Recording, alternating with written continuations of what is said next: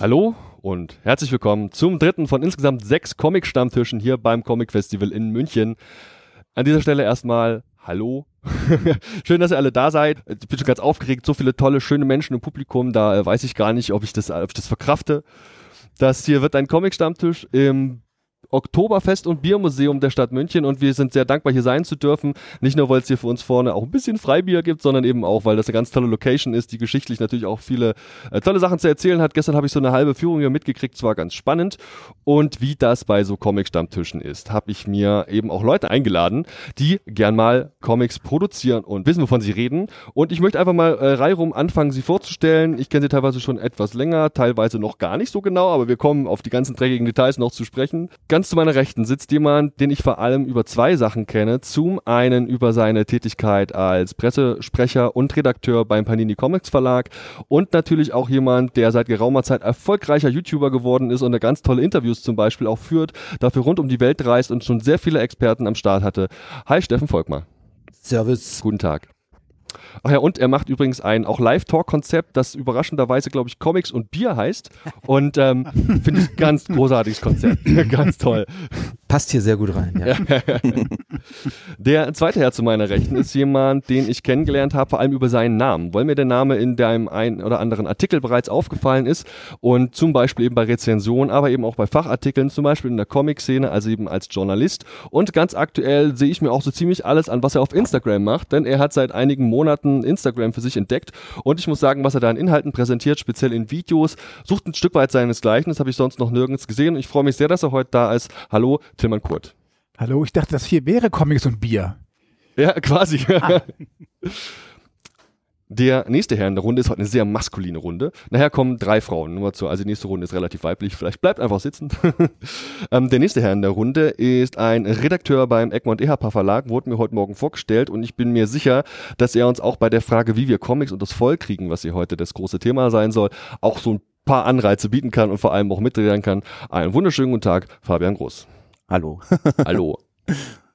Und der vierte Herr in der Runde ist jemand, den ich genau genommen von zwei Sachen kenne. Um, zudem könnte man auch sehr viel erzählen, aber weil dafür die Zeit nicht reicht, werden es dann im Wesentlichen zwei Punkte sein. Nämlich zum einen habe ich ganz schön viele Kataloge von ihm gekriegt, also es waren mindestens drei, die ich im Laufe der letzten Jahre bei mir im Briefkasten hatte. Ich weiß gar nicht so genau, wie ich an diese Ehre gekommen bin, aber ich habe mich sehr gefreut, was ich da empfangen konnte, denn er ist Galerieleiter der Galerie Lacroix und stellt dort nicht nur aus, verkauft eben auch, ist jemand, der Originalzeichnungen Und das Volk bringt und auch, glaube ich, ganz schön lange in der Comic-Szene generell aktiv ist. Jemand zum Beispiel, wo ich die Katalogvorstellung beim Tillmann gesehen habe, der ein Video dazu gemacht hat. Einen wunderschönen guten Tag, Carsten Lacroix. Ja, ebenfalls. Dir fehlen noch 114 Kataloge. Kannst ein Sammelgebiet draus machen. Aber nur, wenn du sie alle signierst. Zur Not auch das. Ja, Jungs, wie geht's euch? Wir haben jetzt hier schon den no, zweiten Tag, wenn man doch mitzählt, sogar den dritten Tag hier beim Comic Festival in München. Äh, Carsten, wie sieht es bei dir aus? Du bist gestern erst gekommen, ne? Ja. Ja. Bei grauenvollem Wetter und jetzt ist es auch toll geworden. Und jetzt sitzen wir hier in so einer dunklen Bude und warten aufs Bier.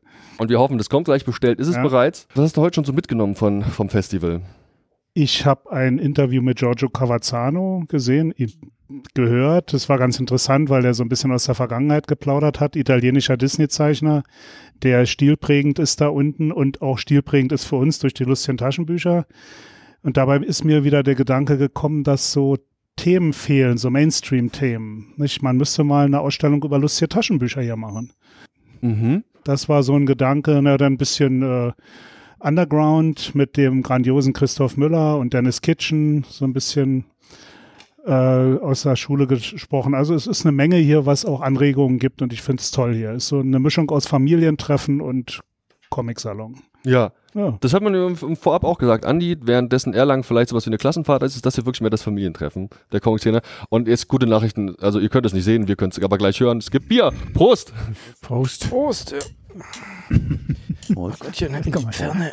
Das wollen Zuschauer sehen, die nichts auf haben. Aber wir brauchen eigentlich Dufte, noch, ein, wir brauchen noch ein Foto. Mag jemand mal kurz einen Schnappschuss machen? Herr Carsten, du hast gerade gemeint, Mainstream-Themen fehlen hier ein bisschen, wenn ich es richtig verstanden habe, aber hier ist doch eine Batman-Ausstellung. Batman immerhin natürlich, aber so insgesamt ist es natürlich auch schwierig, weil so viel, da kommen wir wahrscheinlich auch noch drauf, so viel Mainstream scheint es mir im Comic gar nicht mehr zu geben. Auf der Taxifahrt hierher mit Steffen haben wir auch gesagt, unsere Helden sind eigentlich schon fast alle tot. also die Produzenten, die Zeichner. Und ich glaube, das ist heute sehr zersplittet, was Comics betrifft. Die meisten Verlage leben ja auch eher von einer hohen Anzahl von Titeln als von hohen Auflagen einzelner Titel. Und das ist natürlich zu spüren, auch auf so einer Veranstaltung hier. Ja, wir haben gestern festgestellt, dass die Auswahl in den letzten Jahren auch natürlich deutlich viel größer geworden ist, viel bunter, sowohl inhaltlich auch als auch mehr stilistisch zum Beispiel. Es ist ja wirklich viel Auswahl und ich kann das schon nachvollziehen wenn man relativ spät in die Comic-Szene stößt, dann geht es einem häufig so, dass da plötzlich Interviews mit Leuten geführt werden oder Namen genannt werden, von denen du noch nie gehört hast. Aber das sind eigentlich Stars der Szene, die man eigentlich kennen müsste, wenn man da lange dabei ist. Ja, das geht Oldtimern wie mir ganz stark so. Also früher in Erlangen kanntest du die Hälfte der Leute mit Vornamen und es gab drei Kneipen, wo sich alle getroffen haben. Heute laufen Leute rum, haben Panels, Discussions, das kann man nicht mehr alles mitkriegen. Die Szene ist so diversifiziert, es gibt so viele Richtungen und hier ist ja zum Beispiel die Hauptrichtung eigentlich Manga kaum vertreten. Mhm. Wenn das auch noch dazu käme. Oder wir in Berlin, wir haben dann noch so diesen Ostfaktor über Mosaik, Abrafaxe so, das ist, fehlt dann auch immer bei den klassischen Comics, ist wieder eine eigene Szene es hat sich sehr aufgesplittet, absolut. Und ich kann da nicht mehr mithalten. Ich versuche es auch gar nicht mehr. Ist ja vielleicht auch gar nicht nötig nee, ach, oder? Man, man kann doch alt werden mit seinem Zeug. Ja, eben. Mein Gott, ist doch viel bequemer. Durch das fehlende Manga ist natürlich auch quasi kein Cosplay. Das gibt's gar nicht. Ja. Cosplay ist gut für Fotos und Zeitung. Aber nicht, wenn ich mich verkleide. Das kommt nicht mehr. Das haut nicht mehr hin. Ja, super, vielen Dank. Vielleicht als Pokémon, so in der Breite, nochmal sehen. Ähm, Steffen, gehe ich zurecht in der Annahme, dass du gar nicht die Möglichkeit gehabt hast, dir großartig schon was anzugucken, sondern du eher am Stand gebunden warst? Ähm, nö, wir sind dieses Mal ja, sagen wir mal, also Stand kann man das nicht wirklich nennen, was wir diesmal haben, sondern wir haben äh, zwei Tische. Das hat ein bisschen damit zu tun, dass in der kommenden Woche ja ähm, gleich der Messe Doppelschlag auf uns wartet, nämlich mit Köln, der CCXP und dann der Comic-Con in Stuttgart, die parallel stattfinden, was völliger Schwachsinn ist, aber mhm. äh, ist nun mal so. Und wir aus Gründen auf beiden Messen vertreten sein müssen. Ähm, beziehungsweise auch wollen natürlich.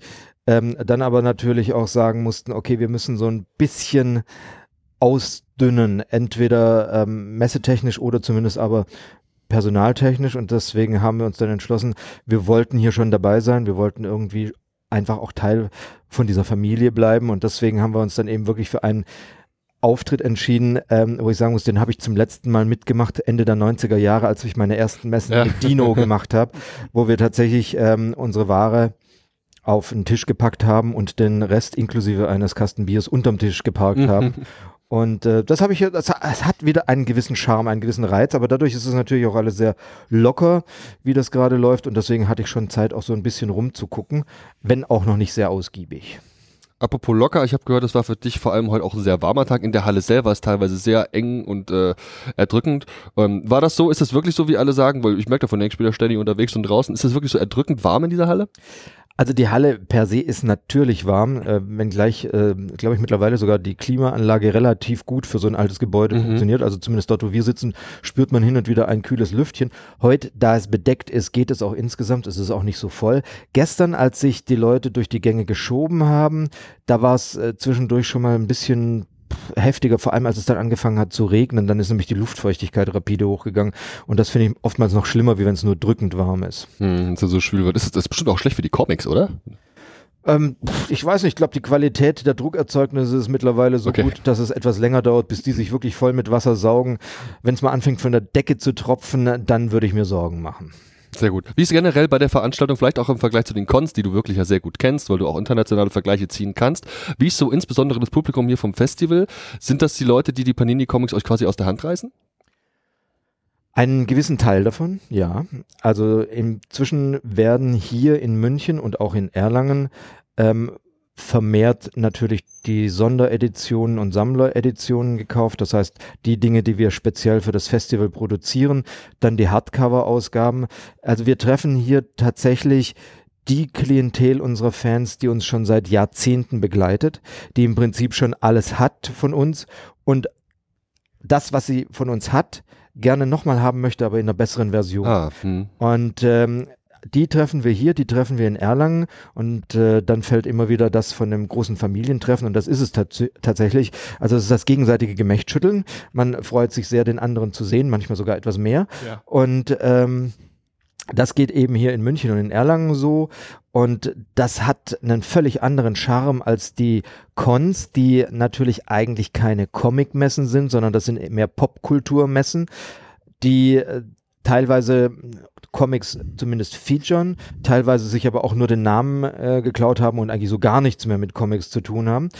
Ähm, nichtsdestotrotz gehören die natürlich zum insgesamten ähm, Messe und auch zum Kulturbereich der Comics in Deutschland. Das ist alles ein Teil, aber hier München und ähm, Erlangen, die sich, das ist, wo es ja im Wechsel ähm, Festival beziehungsweise ja, Salon ja, machen, ja.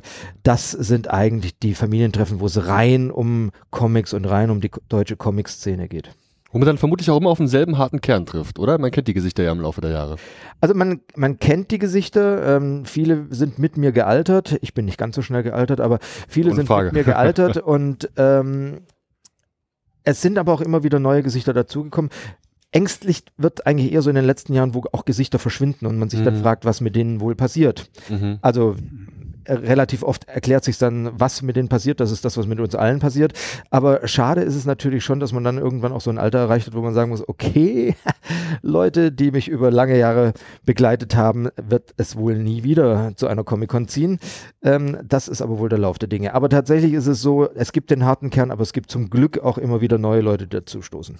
Genau, das ist der gute Ansatz. Im Oberthema soll es ja um die Frage gehen, wie wir Comics ein bisschen fördern, wie wir sie unter das Volk bringen, wie wir eben quasi neue Leute gewinnen können. Das könnt ihr heute Ansatz für ein Gespräch sein. Ist denn eine Veranstaltung wie München oder meinetwegen auch Erlangen, wenn es vergleichen will, geeignet, quasi neue Leute in die Szene zu holen, wobei das ja schon ein sehr hoher Ansatz ist. Vielleicht wird es ja auch genügen, sie einfach nur vom Medium Comic zu überzeugen. Ist München so eine, eine Veranstaltung, wo das gelingen kann? Soll ich dazu noch was sagen und dann weiterleiten? Das, äh, ja. Okay. Also ich würde sagen, ja.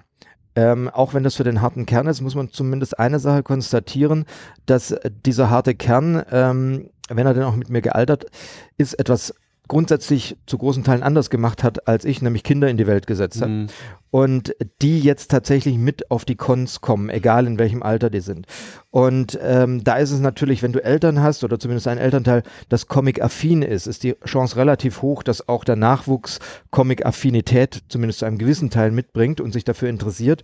Und ähm, das finde ich schön, dass die Kinder von, von diesen Menschen dann einfach mitkommen auf die Cons. Und da sehe ich dann tatsächlich auch, da wird dann der hauseigene Nachwuchs so quasi hergezüchtet. Aber ansonsten ähm, muss ich sagen, ähm, ist es natürlich immer dann eine Frage, wie kriege ich neue Leute an das Thema Comic ran ähm, über eine Messe und da muss natürlich die Außenwirkung gegeben sein. Die Erlangen haben das im letzten Jahr super toll gemacht, weil sie das Konzept geändert haben und das Festival, also ganz viele Erlanger haben im letzten Jahr zum ersten Mal mitbekommen, dass es da seit 150 Jahren mhm. eine Convention gibt ähm, und das ist etwas, was natürlich gut tut. Ähm, hier in München ist es ein bisschen abgeschlossen, läuft ein bisschen so unter ferner Liefen. Das finde ich ein bisschen schade, weil es viel mehr Öffentlichkeit verdient hätte auch. Ähm, und dann gibt es, wie gesagt, die Popkultur-Cons, die haben einen völlig anderen Ansatz. Da kommen Leute rein, die gar nicht so comic-affin sind und die sind für uns natürlich sehr wichtig, weil die ähm, zum ersten Mal mit Comics in Berührung kommen. Nur leider ist das Thema Comic auf diesen popkulturellen Veranstaltungen oftmals gar nicht präsent. In Stuttgart ist es präsent, die geben sich sehr viel Mühe. Auf der CCXP, die jetzt zum ersten Mal stattfindet, ist es auch präsent. Es gibt aber noch viele andere Cons, ähm, wo eigentlich die Berührung zum Thema Comic bestenfalls über Comicfilme oder Merchandising stattfindet, aber nicht mehr über die Verlage. Ja, zu diesen Cons mal was. Wir haben letztes Jahr in Berlin ein Experiment gestartet. Da gab es den German Comic Con in der Station Berlin. Das ist ein sehr guter, teurer Veranstaltungsort, nicht weit weg vom Potsdamer Platz. Und äh, die haben uns gebeten, weil sie eben den Namen Comic-Con haben, aber nicht wirklich viel Comics bieten, unsere Comic-Messe, das ist eine bessere Comic-Börse, da zu integrieren. Es gab zum ersten Mal eine reine Comic-Veranstaltung, unsere, die es seit zehn Jahren gibt, integriert in den Comic-Con. Es gab Probleme, wir hatten einen anderen Eintritt, das hat keiner begriffen, unser Publikum blieb weg. Aber was wirklich wohltuend war, war, dass da hunderte von Leuten von diesem Con rüberkamen. Die konnten zu uns rüber, die hatten ja mehr Eintritt gezahlt und sich gefreut haben, dass sie auch wirklich mit Comics jetzt mal in Berührung kommen und da eine Auswahl haben. Und das waren nicht nur Manga-Leute, das war hochinteressant. Und ich sehe, das Problem ist, ich, ich würde mir vorstellen, dass man das Modell ausbauen könnte. Man verliert dann aber das alte Publikum. Also, wir müssen im Prinzip zwei Veranstaltungen machen, weil die normalen Comic-Börsenbesucher zahlen keine 30 Euro Eintritt. Und äh, die anderen haben sie ja eh schon gezahlt und die haben sich gefreut. Also ich denke, das ist ein Potenzial von vielleicht 10 Prozent der Besucher oder so, die auch gerne mehr Comics für sich entdecken würden. Dieses neue Publikum, hat das dann auch Geld dagelassen oder haben die nur geguckt und waren fasziniert, dass da tolle Cover sind? Ah, bei mir leider nicht, äh, aber ich sag mal, wer Panini hatte, wer Manga hatte auch, äh, wer so ein bisschen modernere Sachen hatte, also nicht jetzt so klassische Carlsen-Alben oder sowas, von, von echtem Antiquariat drehen wir hier gar nicht mehr in Berlin, äh, der konnte da auch richtig Geld umsetzen. Also die Leute waren kauffreudig. Fabian, wie sieht es bei dir aus? Bei Egmont Ehepaar haben wir ja nun wirklich viele tolle Reihen, die auch eine gewisse Tradition mitbringen, die gerade, ich sag mal, man kann das durch behaupten, Altleser auch ansprechen, natürlich auch neue Leute, aber ich habe gestern zum Beispiel hier in diesem Museum unten ein Gespräch mit jemandem geführt, der hat natürlich auch Lucky, also der hat sie wirklich alle gelesen, ja, durch die, durch die Bank weg, aber so mit Comics kann er eigentlich nichts anfangen. So, ja, also war das auch der Begriff Comic, wir haben da ein bisschen länger diskutiert und es war nicht unbedingt zielführend, das Gespräch, sage ich mal, ist so ein Thema wie Nachwuchsgewinnung, also nicht nur bei Künstlern, sondern eben auch auch bei ähm, neuem Publikum. Ist das was, was für euch eine Rolle spielt oder seid ihr eigentlich noch gut eingedeckt mit dem, was die Altleser abkaufen? Ähm, also dazu muss man ja sagen, Egmont ist ja als Verlag ähm, so zweigeteilt in äh, Egmont EHPA und die Verlagsgesellschaften. Und ähm, ich speziell arbeite ja, also bin Redakteur in der Comic Collection, also ähm, ähm, im, im Buchverlag sozusagen und äh, wir machen ja die, die Buchhandelsprodukte und auch so die Sammlerprodukte. Und äh, wir haben halt, wir jetzt speziell, also mein Chef Wolf Stegmann und ich, wir sind die Redaktion, ähm, haben da ja natürlich schon eine alteingesessene Zielgruppe, die wir da auch bedienen, weil wir halt vor allem Sammler und Comic-Liebhaber mhm. ähm, ähm, für die Produkte machen. Also wie jetzt, äh, also das ist ein gutes Beispiel der Mickey Maltese, den wir haben, dieses äh, großformatige Halblein auf 990 Exemplare limitiert, äh, entsprechend teuer, ähm, dass wir da von vornherein gesagt haben, wir machen hier natürlich ein Produkt für Sammler und für äh, Mega-Fans und das ist jetzt im Speziellen natürlich kein äh, nichts zur Zielgruppengewinnung sozusagen. Aber dafür ist vielleicht auch zu teuer für Neueinsteiger. Äh, ja, ja, ja, genau, genau. Das ist das ist wirklich was für für den für den Hardcore-Fan. Aber ähm, auf der anderen Seite natürlich ist mit den äh, lustigen Taschenbüchern jetzt ähm, speziellen und ja, Brust nochmal. Ähm, natürlich ist es da wichtig, dass immer wieder neue Generationen nachwachsen und ähm, dass ähm, dass immer wieder von neuen auch äh, äh, neuen Kindern auch gefunden wird. Also gefunden wird ist einmal wichtig, ja, weil heutzutage ist es ja tatsächlich so, dass äh, die Bücher auch nicht mehr überall rumstehen und überall zu kaufen sind, wie das noch der Fall war vor 20 Jahren, als ja, ich halt genau. 10 war. Ne? Mhm. Ne? Also das wird auch immer ein bisschen komplizierter. Aber ähm, gerade jetzt so bei der Hauptmarke, und das ist halt das lustige Taschenbuch, mhm.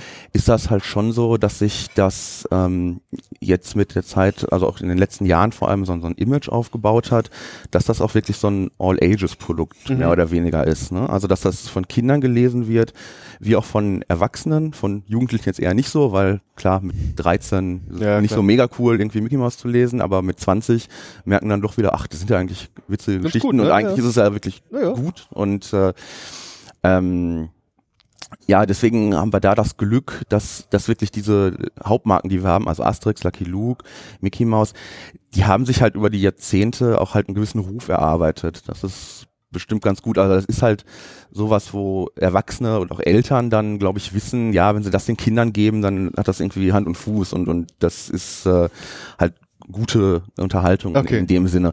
Und von daher glaube ich, dass äh, das was ist, was Eltern ihren Kindern auch gerne weitergeben und, und äh, wo die Marke einfach dann so ein bisschen für sich spricht. Also von daher denke ich mir, ja klar, ist ein großes Thema, so Zielgruppengewinnung und Erweiterung und immer, dass das auch irgendwie im Fokus bleibt und interessant bleibt, ist ja auch nicht einfach, weil dafür sind die Figuren halt trotzdem ja. alt und, äh, ne, und sind auch alte Marken. Es hat halt Vor- und Nachteile. Also das Gute ist, dass es halt so alt eingesessen ist, so etabliert ist, dass es auch als, als Qualitätsprodukt äh, Produkt oder Qualitätsmarke wahrgenommen wird. Das Problem ist natürlich auf der anderen Seite, ja, das ist dann halt nicht cool oder der neueste heiße mhm. Scheiß und mhm. da muss man auch irgendwie gucken, dass man da so eine Balance findet. Das kann natürlich sehr gut funktionieren, wie der Steffen auch gerade meinte, dass quasi, wenn Papa oder Mama eben quasi Comic-Fans sind und haben natürlich diese Reihen gelesen und es steht eh im Regal, weil letztlich, wie viele Leute haben ihr Abo einfach und dann kommt das halt einfach rein. Warum auch nicht, ja? Und da drückt man das vielleicht dem Nachwuchs auch mal in die Hand, aber ist vielleicht auch eine Preiskategorie, selbst die Hefte 10 Euro kriegt nicht von jedem Taschengeld. Wie wichtig ist denn für euch so dieser Magazinmarkt? Also gibt's da überhaupt was? Gerade jetzt so diese Donald Duck Mickey Mouse Geschichten insbesondere. Ist das für euch ein Thema? Klar, ist ein Thema, aber wie was Nachwuchsgewinnung eben auch betrifft. Ich vermute mal, dass die Zielgruppe dann andere ist als jetzt hier in München zum Beispiel. Ja, ja, genau. Also natürlich ist das der, der Hauptmarkt, in dem halt diese Zielgruppengewinnung äh, stattfindet, weil da muss man halt sagen, die, diese Zielgruppenerweiterung findet jetzt nicht unbedingt im Comic-Fachhandel statt. Also natürlich mhm. gibt's auch, natürlich gibt's auch wahrscheinlich Kids heute noch, die äh, super gerne Comicläden gehen und, und die durchstöbern und wie das so ein Paradies ist, wie für mich damals.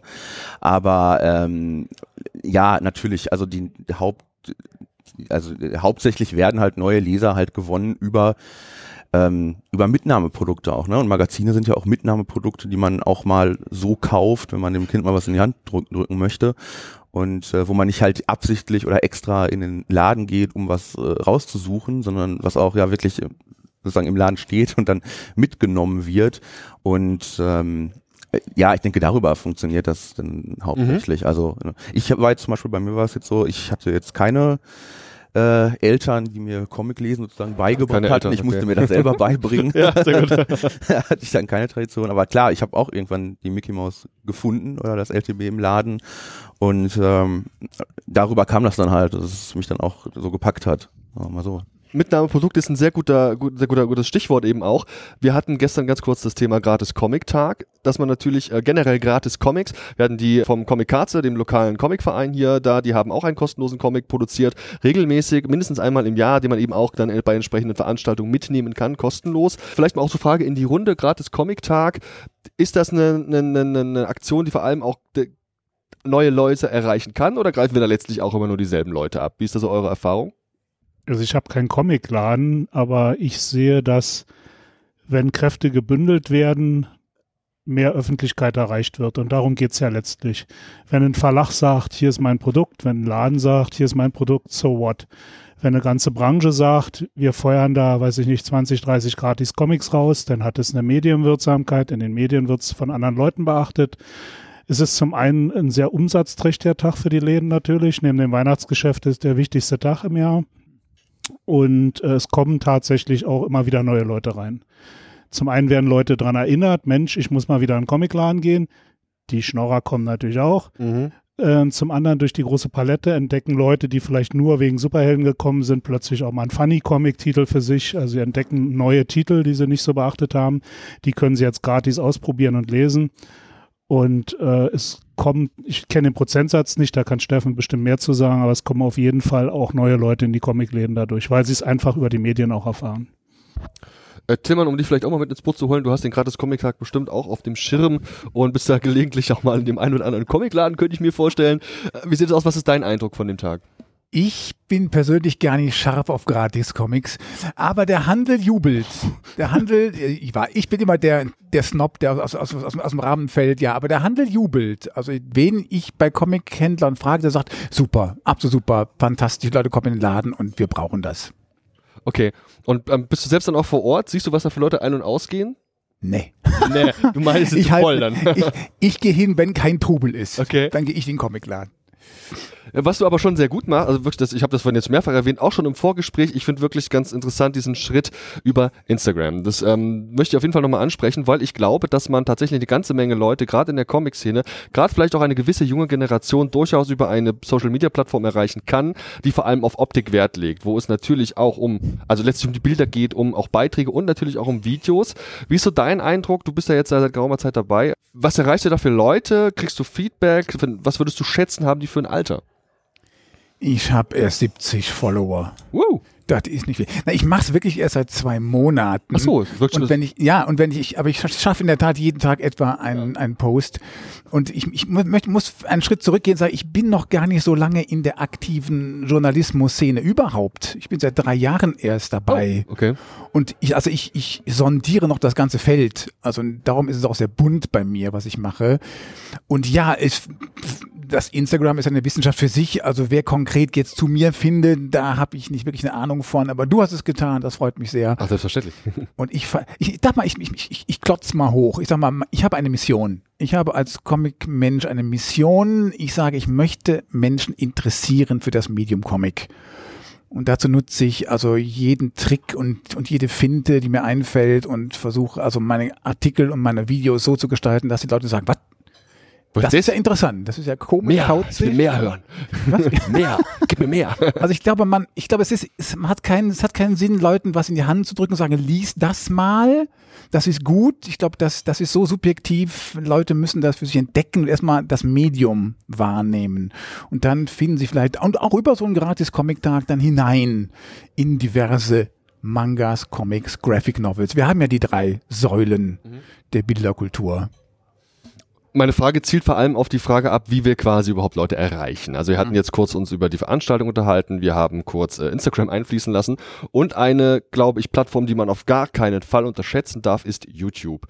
Wir haben da wahnsinnig gute Comic-Tuber, ich könnte jetzt hier diverse Namen nennen, guckt euch echt mal an, gebt da einfach mal eine Handvoll Namen ein, egal ob englisch oder deutschsprachig. Ich persönlich finde es toll, was die machen, weil da sehr subjektive ähm, Gespräche bei rauskommen, zum Teil in verschiedensten Professionalisierungsgraden und wir haben da natürlich einfach auch so Gespräche und so Videos von Leuten, wo ich den Eindruck habe, ey, das ist so ein Dude, wenn ich mit dem abends ein Bier trinken würde und der würde mir über einen Comic was erzählen, dann wäre das genau das und ich persönlich habe mir auch schon Sachen gekauft, eben weil ich die zum Beispiel auf YouTube gesehen habe. Aber ich habe die Vermutung, dass es nicht jeder am Tisch so sieht, oder? letztlich ist alles relativ. Wenn ein Post pro Tag gut ist, dann ist auch YouTube gut.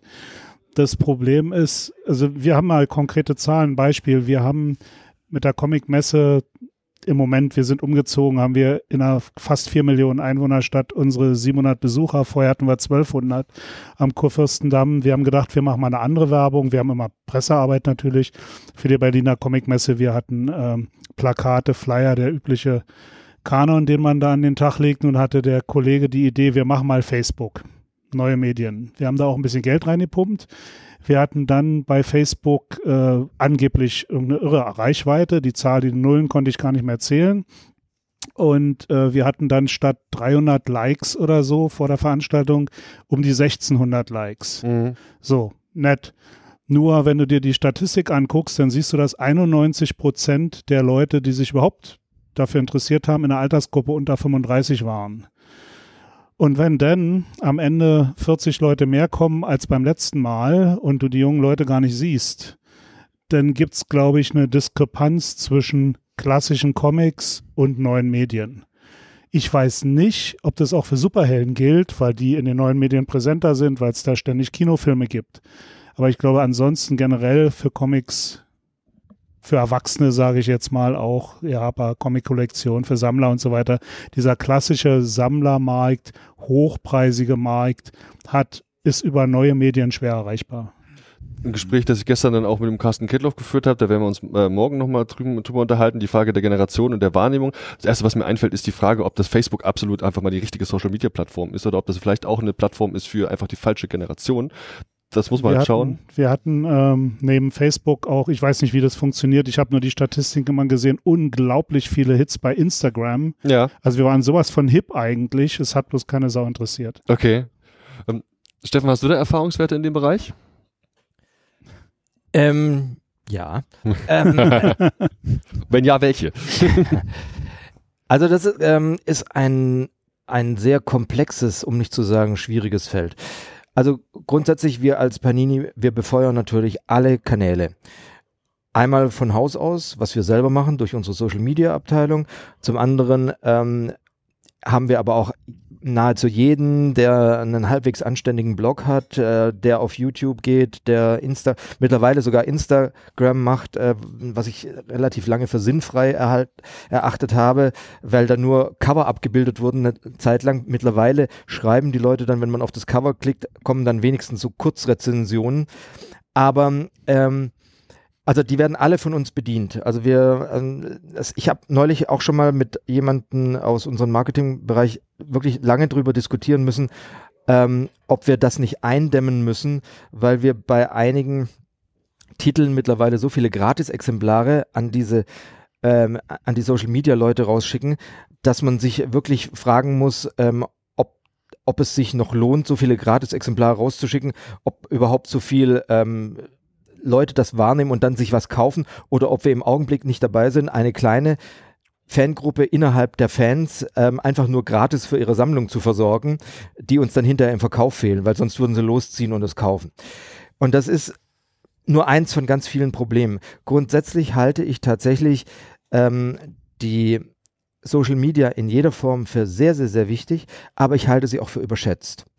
Es ist, ähm, wenn uns, wenn uns irgendwelche Werbeagenturen tatsächlich verkaufen wollen, dass du mit Social Media alles und das in unglaublichen Mengen verkaufen kannst, ähm, dann halte ich das für eine Fabel.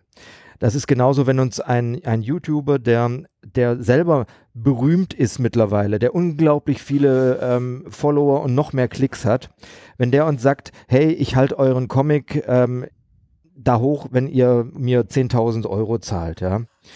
Dann, ähm, dann muss ich ihm einfach dann auch ganz klar sagen, das ist schön, dass du glaubst, dass du das wert bist. Ähm, wir glauben das aber nicht. Das ist genau dasselbe Verhältnis, ähm, was es früher zum Beispiel zu, zu ja, Film- und TV-Stars gibt. Es konnte schon sein, wenn ein, wenn ein Star mit deinem von dir designten T-Shirt über den Laufsteg oder bei den roten Teppich gegangen ist, dass dann hinterher alle Ed Hardy haben wollten. Es kann aber auch in 99,9 Prozent der anderen Fälle so gewesen sein, dass es keine Sau interessiert hat. Und das ist eigentlich bei den YouTubern genauso meine Feststellung, bei den großen YouTube-Stars ist, die Fans, die die haben, die lieben die Jungs und Mädels, die, das machen. Wenn die eine Veranstaltung machen irgendwo, dann strömen die zu Tausenden dahin, aber nicht um zu sehen, was die hochhalten, sondern um ihr Idol zu sehen. Und das kann, wie gesagt, mal zünden, dass du, dass du da dabei bist und dann sehen die, oh, der hebt den und den Comic hoch, der hebt die und die Tasse hoch, was auch immer. Dann wollen sie das alle am nächsten Tag haben. Aber die Wahrscheinlichkeit ist sehr gering. Deswegen versucht man irgendwie dabei zu sein, ohne das Ganze aber zu teuer werden zu lassen. Und so ist es bei uns auch. Also wie gesagt, wir sind sehr großzügig mit dem Bemustern, was die ganzen Blogger und Co angeht und wir produzieren sehr viel Content auch selber. Aber der Streuverlust in den sozialen Medien ist enorm. Also wir wissen es nicht nur von äh, Facebook, sondern auch von Instagram und noch schlimmer bei Twitter. Ähm, die Haltbarkeitszeit von irgendwas, da, was da drin steht, ist teilweise nur Sekunden, dann ist es weg. Und Leute, die den, nicht den ganzen Tag nur die Zeit haben, um da drin rauf und runter zu scrollen, die bekommen eben nur diese Momentaufnahme mit.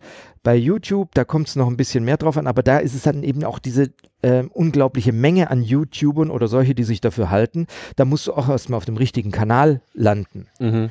Und ähm, das, das Ganze wird sich irgendwann wirklich auch zu einem Problem ähm, werden, weil der Hauptwunsch der Jugendlichen ist ja mittlerweile YouTuber oder Influencer zu werden und das die allererste Amtshandlung ist, einen Verlag anschreiben und zu sagen, ich möchte einen YouTube-Kanal aufmachen, wollt ihr mich nicht gratis bemustern? Hm. So haben wir jetzt mittlerweile Regeln aufgestellt, die hm. müssen zumindest so und so viele Follower haben, die müssen ähm, die Sachen ordentlich anteasen, die müssen was schreiben dazu, damit das irgendwie so eine gewisse Qualität hat.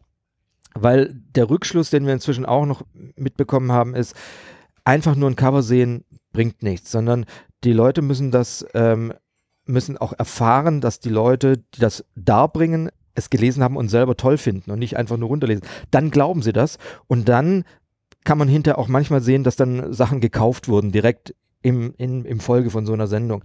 Aber das ist, also es ist sehr schwierig einzuschätzen, wie viel das bringt. Also ich glaube, es geht nicht ohne, aber ich glaube tatsächlich, es wird auch maßlos äh, überschätzt in manchen Bereichen. So ein bisschen eben das Thema Nachwuchsgewinnung dann ja auch in dem Zusammenhang, was ich als sehr positives äh, Beispiel wahrnehme, weil er letztlich auch schon einige Jahre Zeit allein schon in die PR gesteckt hat, ist ja der Nils Oskar mit seinem Drei Steine und nicht drei Sterne, wie das anderswo vielleicht mal präsentiert worden ist. Das ist ja eine ganz tolle Aktion, weil die eben auch an Schulen stattfindet. Da werden Gespräche geführt über Inhalte, das kann man ganz gut mit dem Unterricht verweben. Vielleicht auch mal noch mal eine Frage auch an euch, wenn ihr da so Erfahrungen habt in dem Bereich, weiß ich nicht. Ist denn das Vermitteln von Inhalten über Comics eine interessante Option? Wir hatten beispielsweise Geschichtscomics, hatten wir jetzt die Tage im Gespräch. Ist das vielleicht was, um das Medium Comic da irgendwie unterzubringen? Also Nils ist da ein sehr, sehr, sehr positiv und nahezu einzigartiges Beispiel. Mhm. Ähm, das liegt daran, weil der selber da unglaublich dahinterher ist und er hat auch das ähm, mit äh, der Stiftung gemacht, dass, äh, dass das dann auch an, an die Schulen gebracht wurde und wir als Verlag haben das dann eben unterstützt.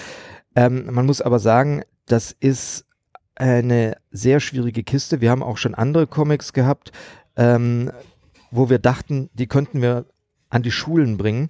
Und das scheitert schon daran, dass es ähm, tatsächlich in Deutschland kein, ähm, keine Zentralstelle gibt, die du ansprechen kannst, wenn du irgendwas an die Schulen bringen willst. Das ist Ländersache und die Ländersache haben es dann meistens nochmal in die verschiedenen ähm, Bezirke unterteilt ja. oder teilweise sind die Städte, Gemeinden oder was auch immer dafür verantwortlich. Du, es gibt keinen zentralen Ansprechpartner, dem du sagen kannst, hey, wir hätten hier einen absolut geilen Comic, ähm, wir hätten da 20.000 Stück, wir würden das gerne an die Schulen bringen, könnt ihr die anschreiben für uns oder könnt ihr uns äh, Kontakte liefern? Das ist wahnsinnig schwierig. Ähm, und da, da gehört ganz viel Kleinarbeit dazu. Und das nächste ist, die haben alle kein Geld. Das heißt, du musst das gratis machen. Also die, auch die, die Schulauflage von ähm, Drei Steine, die war durch die Stiftung ähm, bezahlt. Okay. Ging, ging deswegen dann an, gratis an die Schulen. Und der Deal war im Prinzip, diese, diese Paperback-Auflage an die Schulen gratis. Wir drucken die, also unser Beitrag war der mhm. gratis Druck davon. Und hin, die Hardcover-Ausgabe, die wird verkauft im Handel. Und ähm, diese Schulauflage, weil sie gratis war, die wurde dann eben über die Stiftung, wurden dann die Leute angesprochen und dann, dann ging das, dann haben die Schulen das gekauft, die war ratzefatz weg. Aber diese Stiftung hat eben ihre eigenen ähm, Kontakte gehabt. Und solange du niemanden hast, irgendeine Organisation, der im Prinzip diese Kontaktsache für dich handelt, kommst du an die Schulen gar nicht ran. Und die müssen dann wiederum erst schauen, ist das eine Thematik, die würde uns interessieren. Wir hatten damals von diesem 9-11-Comic, also praktisch diese Kurzform, wo es um diesen Anschlag ging, wo das Ganze mal skizziert wurde und auch vorher und nachher, war ein super Comic, war ein, praktisch ein Exzerpt dieses, dieses Mammutbuches, was sie in der, in der Nachfolge des Anschlags äh, hatten und hat sehr klar und sehr schön und auch sehr neutral erklärt, was da eigentlich abging damals. Und der hat sich nicht verkauft. Wir haben nicht, also wir haben, glaube ich, ah. keine dreistellige Zahl von dem Ding verkauft. Das heißt, wir hatten eine, eine Gesamtauflage von diesem, von diesem Comic bei uns nahezu rumliegen und ich habe gesagt, das wäre doch super, das Ding an die Schulen zu bringen. Das ist ähm, ein recht schwieriges Thema, auch recht trocken zu erarbeiten, wo es mhm. viele Missverständnisse drüber gibt. So einen kurzen Exzerpt der Geschehnisse als Comic wäre doch eine tolle Sache. Ich habe es innerhalb von einem Jahr nicht geschafft, ähm, das wirklich bei Schulen unterzubringen. Es war eine Katastrophe. Und das ist etwas, was wir in dem Bereich unglaublich oft sehen. Und von daher, ähm, die Idee, Inhalte über Comic zu vermitteln, ist A nicht neu und B sehr toll. Aber wenn du, wenn du es nicht schaffst, ähm, in den entsprechenden Verteilerring reinzukommen und wenn du es nicht schaffst, das auch finanziert zu bekommen, dann steht das auf verlorenem Posten. Ja, ich weiß, es gibt hier eine Fortbildungsveranstaltung für Lehrer beim Festival selbst. Da können die irgendwelche Punkte, die die sammeln müssen für ihre interne Qualifikation, irgendwie einsammeln, indem sie sich mal einen Tag in so eine Comic-Seminar setzen. Also es gibt sicherlich individuelle Möglichkeiten, da durchaus reinzukommen. Aber du hast schon recht, ich glaube, zentrale Ansprechpartner wären ganz gut. Aber ich wollte dir nicht das Wort nehmen. Äh, ich denke gerade an die Bundeszentrale für politische Bildung. Die hat doch jetzt auch so ein paar Graphic Novels zu sehr günstigem Preis im Angebot. Die haben doch die Barbara Jelins Irmina, äh, Berit Weiss, Madja Germanes, haben sie auch schon den, den Oscar mit den drei Steinen? Nee, den haben sie noch nicht. Ach so. Und ähm, tatsächlich ist das bei denen eine Entwicklung, die erst relativ jung ist, als wir das damals mit dem 9-11-Report versucht haben. Mhm. Ähm, da war bei denen noch Comic, was ist das? Und ähm, ich glaube, dass da tatsächlich irgendwo ein, ähm, in den letzten zwei, drei Jahren bei denen ein Wandel stattgefunden hat. Und vielleicht wären die für die Zukunft tatsächlich ein, ein Ansprechpartner, mit dem man zusammenarbeiten könnte. Also man sieht ja trotz trotz allem immer wieder zum Glück auch Entwicklungen in einigen Bereichen. Das Problem ist dann wieder auf der anderen Seite, dass man es teilweise gar nicht mitkriegt. Wenn, wenn so eine Organisation plötzlich Comic für sich entdeckt, dann sollten die eigentlich auch die Comic-Verlage anschreiben und sagen, wie können wir irgendwas zusammen machen? Habt ihr irgendwas? Aber die haben dann lieber ihre Fördergelder und ähm, holen sich irgendeinen Autor und einen, einen, einen Zeichner und sagen, du machst jetzt mit mir einen Comic zum Thema bei Rot über die Ampel gehen. Ja? Das heißt, die machen das lieber von der Basis aus, als äh, mit einem Verlag zusammenzuarbeiten, weil die, glaube ich, auch Angst haben, dass sie ähm, dann in den Ruf kommen, ja, ähm, wir, wir protegieren mhm. hier einen bestimmten Verlag, eine bestimmte Thematik. Und das ist äh, ganz, also es ist, es bleibt eine sehr, sehr, sehr schwierige Kiste. Das läuft bei denen noch sehr unterm Radar. Das ist fast verschämt. Man muss, muss das auf der Webseite sehr genau suchen nach Graphic Novels. Aber das ist ein, ein starker Partner natürlich. Ähm, ich würde an der Stelle noch sagen, dass äh, ich nicht so ganz weiß, wie das äh, unter dem Aspekt der ähm, neue Zielgruppengewinnung, ob das dann so zielführend wäre, unbedingt den Comic in die Schule zu bringen, weil, also ich denke an meine Schulzeit zurück und das wird heute nicht anders sein. Schüler finden, glaube ich, tendenziell ihre Schullektüre doof. Und ähm, ähm, und ich denke, dass äh, die Möglichkeit schon besteht, wenn wenn es halt gut ist. Na klar, also gute Bücher fand man auch gut damals, aber äh, generell so sich damit dann so zu beschäftigen, das äh, treibt einem auch noch schnell die Freude sozusagen an dem Lesen aus. Und äh, obwohl ich natürlich denke, dass äh, so auch Leute gewonnen werden könnten, sehe ich das so ein bisschen zwiespältig, weil ich habe auch so ein bisschen das Gefühl oder die Befürchtung, dass sich ähm, die Schüler dass sie vielleicht sich äh, tendenziell ein bisschen so angebiedert äh, fühlen könnten, wenn man denen so mit, den, mit dem Comic kommt, ähm, nach dem Motto, so, wir machen jetzt mal ein bisschen was auf cool, in Anführungszeichen. Und, Gab da äh, Projekte in letzter Zeit auch, ja. Und ähm, ja, deswegen sehe ich das so ein bisschen, ein bisschen zwiespältig, weil klar, das soll dann, also diese Comics, die dann gelesen werden, die sollen was vermitteln, die sollen dann Wissen vermitteln und irgendwie einen pädagogischen Anspruch haben. Und ähm, ich glaube, da kommt man halt schnell in die Bredouille, dass sich die Schüler davon eher abgeschreckt fühlen als äh, wirklich mitgenommen. Also das würde natürlich tatsächlich auf den Comic ankommen, weil ein gutes Buch oder ein gutes Produkt ist ein gutes Produkt und das darauf würden auch Schüler anspringen. Aber so generell nach dem Motto, damit neue Zielgruppenerweiterung oder damit dann, da setzen sich dann mehr mit dem, mit dem Comic als solchen oder mit mit dem Comic als Ganzen um, das würde ich ja, würde ich sagen, ist nicht unbedingt der Fall oder muss nicht unbedingt der Fall sein. Also ich mag dir da nur zu einem Teil recht geben. Also ich sehe es tatsächlich schon auch so, dass Comic-Lehrstoff ähm, jetzt auch nicht viel cooler ist als, als gelesener Lehrstoff. Ich kann dir allerdings sagen, aus meiner Schulzeit, ähm, wir haben Latein mit Asterix gelernt mhm. und zwar, weil es damals schon die ähm, lateinischen Übersetzungen von Asterix gab. Das hat sehr viel mehr Spaß gemacht, als aus einem Lehrbuch zu lernen. Und ähm, ich glaube, dass, dass man das durchaus mit einigen Comics sehr schön machen könnte. Die Frage, ob man dadurch eine Zielgruppenerweiterung äh, erreicht, da würde ich jetzt eher dir recht geben und sagen, nein, aber ähm, es ist natürlich wieder ein Mosaiksteinchen im Punkto, was kann Comics? Wie steht's in den Köpfen und wie steht es natürlich auch in unserer Gesellschaft und in unserer Kultur drin, weil wir ja dann hinter einigen anderen Comic-Gesellschaften doch arg weit hinterher sind. Und wenn, wenn du das quasi als regelmäßiges Teil einer Schulbildung Bildung finden würdest, den, also die, den Comic als Medium, dann ähm, hättest du natürlich auch bei den Leuten aha, da gibt's auch Comic dazu. Aha, das ist nicht nur Kinderkram, was ja leider immer noch ganz oft der Fall ist.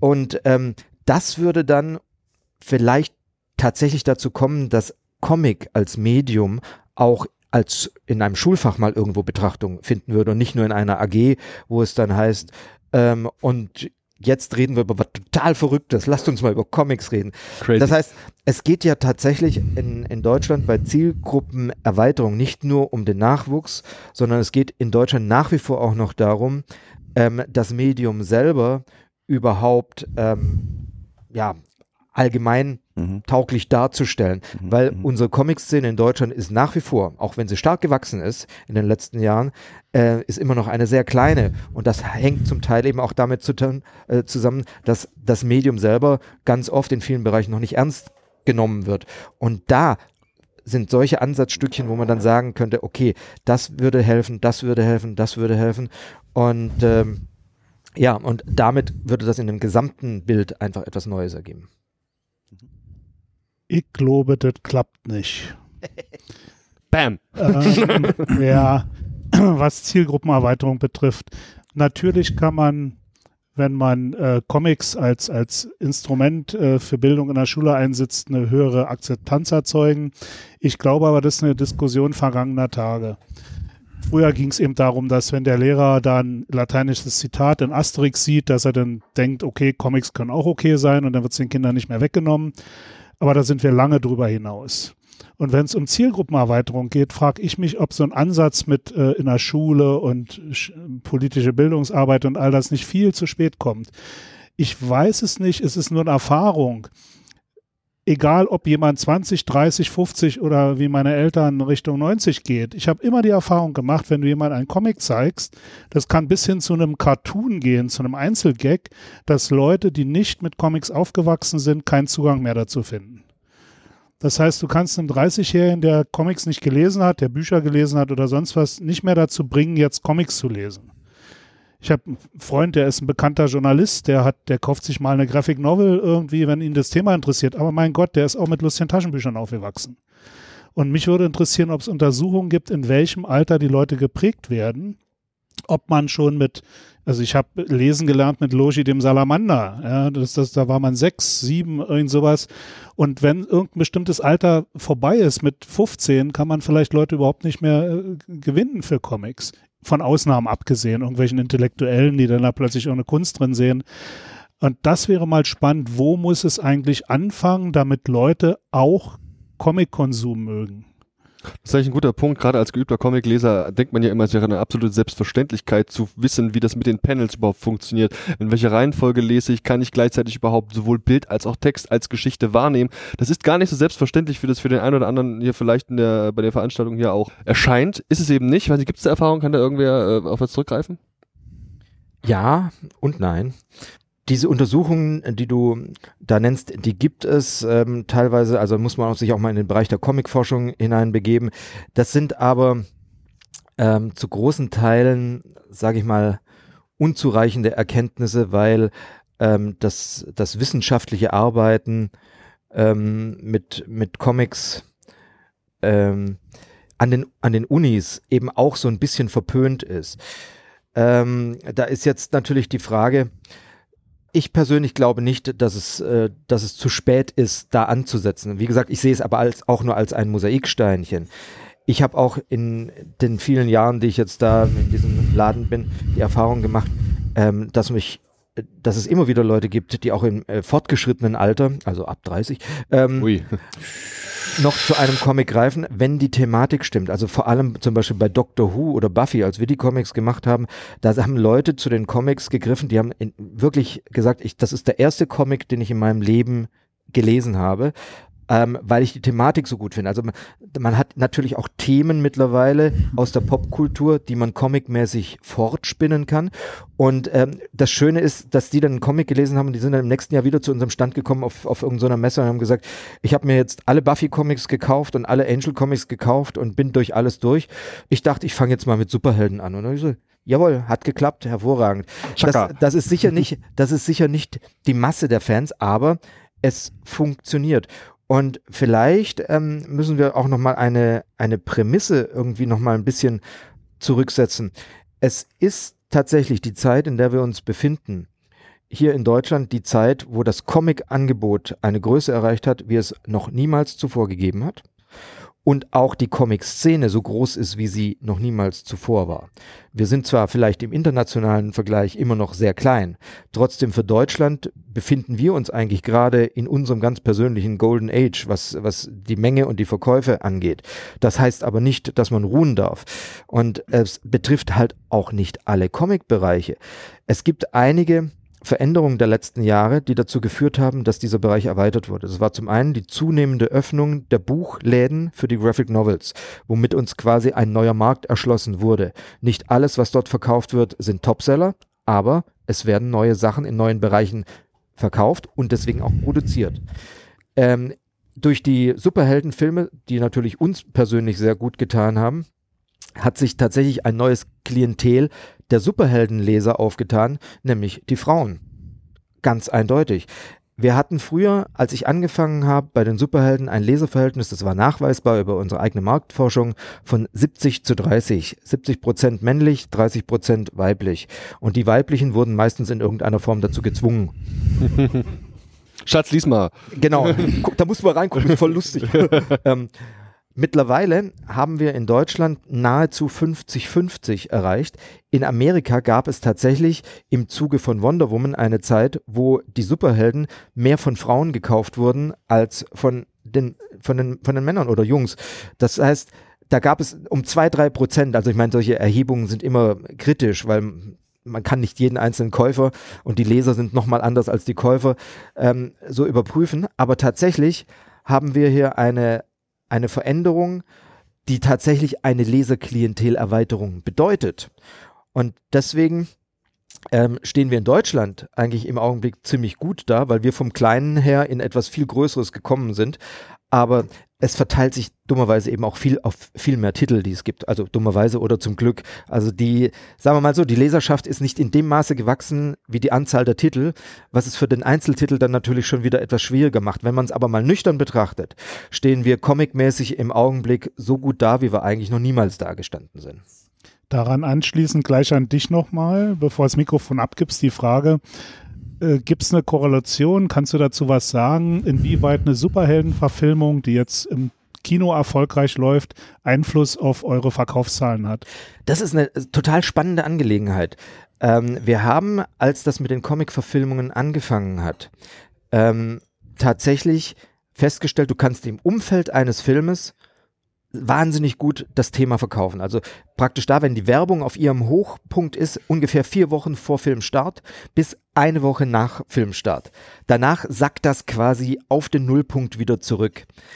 Und da haben wir gedacht, das ist super, dann kannst du immer diese, ähm, diese abgeschlossenen Stories verkaufen, in dem, in dem Zeitraum irgendwas extra machen, war super. Und dann hat sich tatsächlich ähm, etwas ergeben mit den Marvel-Filmen, dadurch, dass die in einer so hohen Frequenz gekommen sind und eigentlich durch die Bank alle gut waren, also um einen Mittelwert rum gut waren, hat sich das, ähm, hat sich das tatsächlich gezeigt, dass in den letzten vor allem acht Jahren die Verkäufer der Superhelden kontinuierlich gestiegen sind. Und ich würde es gerne auf die Qualität der Comics zurückführen, ich kann es aber nicht. Es ist tatsächlich so, dass es die Filme sind, die hier so langsam an der Fangemeinde genagt haben und Leute, die sich das im Kino angeschaut haben, hinterher dazu gebracht haben, sich die Comics auch zu greifen. Und das merkt man daran, weil diese diese ähm, Treppe, die da nach oben führt, die hat immer so Einbuchtungen zwischen den Filmen, geht aber dann immer weiter höher, höher, höher. Und es gibt mittlerweile vor allem einige Themen bei den Filmen, die es davor comicmäßig eigentlich auf einen Nullverkauf gebracht hatten. Also wurde kein Stück verkauft, die jetzt zu den Bestsellern gehört. Ein Beispiel ist zum Beispiel Guardians of the Galaxy. Ich persönlich habe gedacht, als sie den Film bringen, die sind geisteskrank. Wie können die eine, eine C-Klasse-Gruppe aus dem Weltraum äh, zu einem Film machen? Haben einen unglaublich unterhaltsamen Film rausgepowert, der sich natürlich jetzt auch in dieses Gesamtgefüge von Marvel äh, einfügt, aber vor allem die Comics dazu gehören mittlerweile zu unseren Bestsellern. Und so etwas hat es davor nicht gegeben. Da müssen wir also ganz klar sagen, dieses Hand in Hand von Film und Comic, Hand in Hand meine ich, es gibt eben auch bei den, bei den Schaffenden mittlerweile die Möglichkeit, ähm, Elemente aus dem Film rüberzuziehen. Das heißt, man hat einige Kostüme abgedatet, man hat einige ähm, Geschehnisse aus den Filmen in die Comics drüber genommen. Man hat also reagiert und hat versucht, hier eine stärkere Verzahnung herzubringen.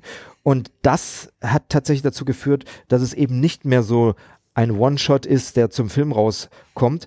Ähm, bisschen schade ist es halt, dass es ganz viele andere Comic-Verfilmungen gibt, die draußen gar nicht als Comic-Verfilmungen wahrgenommen werden. Das ist so ein Aber anderes das, das Problem. dauert ein bisschen länger, Comics zu arbeiten. Fabian? Ähm, ich finde das sehr interessant, äh, wie du erzählst, ähm, wie so neue erwachsene Fans gewonnen werden, äh, gerade durch so Comic-Verfilmungen oder Leute halt so im Erwachsenenalter darauf aufmerksam werden oder so in die Comics einsteigen, weil, ähm, also wir bei Egmont machen ja vor allem Funny Comics, quasi fast ausschließlich. Und da ist das natürlich kein äh, da gibt's natürlich diesen Ansatz gar nicht so wirklich, weil ähm, ähm, du wirst nicht mit 30 zum Mickey Mouse Leser und auch nicht zum, zum Asterix Leser so spontan, wenn du vorher kein Comic-Fan warst. Ich glaube, dazu musst du einfach, dazu musst du einfach damit aufwachsen. Also auch, ähm, also wie gesagt, auch das LTB, man versucht äh, da äh, immer erwachsene Zielgruppen anzusprechen mit mit äh, äh Grillcovern oder oder Tatortcovern oder äh, Grillcover.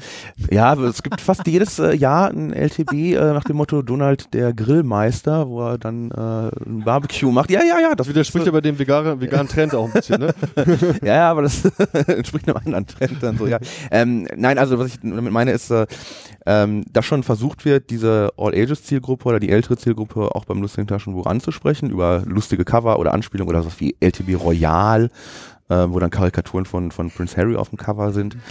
Aber ähm, dass damit Leute gewonnen werden, die vorher absolut kein Interesse an Comics hatten, das äh, kann ich mir überhaupt nicht vorstellen. Also da muss es in der Kindheit, also da muss es so eine Genese in der Kindheit gegeben haben, immer.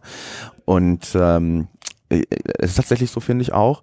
Ähm, Comic lesen ist ja auch was, was man lernt. Und, und äh, und ich glaube auch so, wie man Sprache, also das ist ein bisschen äh, vielleicht äh, überstiegen, aber genauso wie man Sprachen lernt, dass einem das als, als kleines Kind oder als Baby, wenn man damit aufwächst, extrem leicht fällt, aber je älter man wird, desto schwieriger wird es halt eine Sprache zu lernen, glaube ich auch so, wenn du halt mit einem Comic aufwächst und so, dann ist dir das sehr vertraut und dann weißt du auch auf Anhieb, wie man einen Comic liest. Also dass man, das ist ja der Witz daran, dass man, wenn man eine Seite aufschlägt, dass man immer sowohl die gesamte Seite sieht, als auch die einzelnen Panels. Ne? Und äh, ähm, das ist was, was glaube ich, was, was, wenn man erwachsen ist, ein bisschen sch äh, schwerer oder schwieriger wird und wo der Zugang gar nicht so da ist. Und äh, also bei mir ist das so, ich merke das auch manchmal, obwohl ich viele Comics lese, ist äh, als Kind habe ich ausschließlich Funny Comics gelesen. Und ich bin halt und die ja, also Donald Duck oder Mickey Mouse oder Clever und Smart, die ja alle grundsätzlich eine sehr traditionelle äh, Bild- und Panel-Aufteilung haben. Also meistens halt vier Reihen, drei mit hier zwei Bildern und so. Und da merke ich schon manchmal, wenn man ähm, also Superhelden-Comics oder, oder andere Comics liest, die dann eine freiere Bildgestaltung haben, dass mir da das Lesen, also das heißt, ich weiß nicht, ob es mir schwerer fällt, aber dass dann der Zugang nicht so ganz so natürlich da ist, wie wenn ich halt so, so einen traditionellen Funny-Comic lese und dann sofort so, so der mir so extrem vertraut ist sofort. Das ist ein anderes Level, natürlich. Ja, ja, ja klar. Ein anderes Level, ja. Mhm.